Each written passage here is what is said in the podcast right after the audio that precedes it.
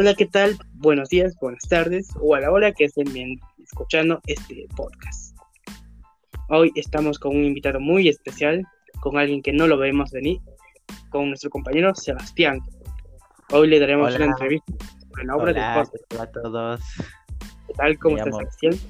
Me llamo Sebastián y muchas gracias por invitarme a tu podcast, Carlos. Te lo agradezco. Tenía muchas ganas de venir. Sí, eso también lo viene ya. Vamos a comenzar con una pequeña entrevista sobre la obra El viejo y el mar. Primera pregunta. Coméntanos, ¿qué te pareció la obra El viejo y el mar? La obra me parece una novela interesante. En cierto modo, todo mata a lo demás. Sea como fuere, considero que es una obra sobrevalorada. Una obra sobrevalorada. Dos, ¿cuál es el mensaje de la obra y qué opinas sobre este? Para mí el mensaje es que nunca debes rendirte aunque no consigas tus objetivos. Y este es eh, que está bien porque la vida nunca te la pone fácil. Siempre habrá obstáculos y cada uno puede ser peor que el otro. Nunca hay que rendir. Tercera pregunta. ¿Cuál es el personaje que más te agradó y por qué? Santiago, porque es un personaje que nunca se rinde y sigue hasta el final nunca se Cuarta pregunta. ¿Qué opinas tú sobre la perseverancia de Santiago? Opino que como Santiago es un pescador, su paciencia debe ser mucha, más que otras personas, y su perseverancia dio sus frutos atrapando al pez. Quinta pregunta. ¿Cuántos días lucha Santiago con el pez? ¿Y qué puedes comentar al respecto?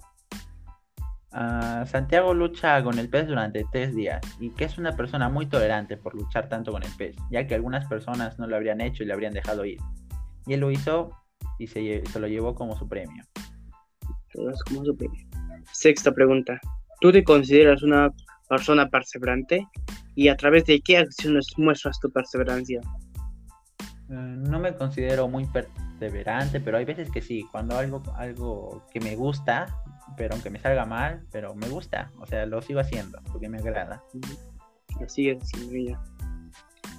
Séptima pregunta, ¿consideras que el viejo fue imprudente al pasar horas luchando con el pez debido a su avanzada edad? Sí, puede ser sido imprudente porque es una persona ya de avanzada edad, pero atrapar al pez era su sueño y lo último que quería hacer. Por eso lo arriesgó todo para atraparlo. Ya, octava pregunta. ¿Qué actitudes del viejo tomarías como ejemplo para tu vida?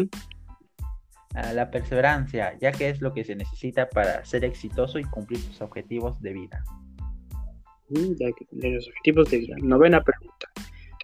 ¿Qué valoras, qué valores se puede extraer de la obra? Eh, se podría extraer la soledad, la valentía y la lucha contra la adversidad.